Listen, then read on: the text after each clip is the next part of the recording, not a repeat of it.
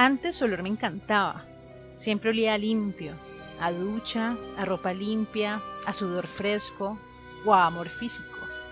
A veces se ponía perfume, no sé cuál. Y también el olor del perfume era lo más fresco del mundo. Entre aquellos olores frescos había otro, un olor denso, oscuro, áspero. ¿Cuántas veces la olisqueé como un animal curioso? Empezaba por el cuello y los hombros, que olían a ducha, y aspiraba entre los pechos el olor de sudor fresco, que en las axilas se mezclaba con el otro olor, el denso y oscuro.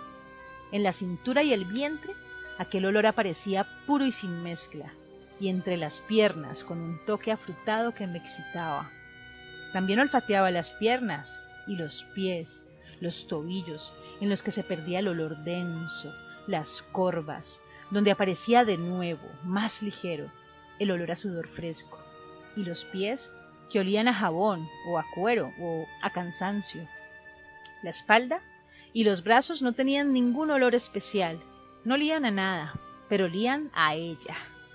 Y en las palmas de las manos se concentraba, el olor del día y del trabajo la tinta de los billetes, el metal de la perforadora, cebolla o pescado o grasa de freír, lejía o plancha caliente. Al lavarlas, las manos ocultan todo eso al principio, pero en realidad lo único que hace el jabón es tapar los olores, que al cabo de un rato vuelven a estar ahí, atenuados y fundidos en un único olor del día y del trabajo, de la tarde, del regreso, de la casa reencontrada. Ahora, sentado junto a Hannah, Olí a una anciana.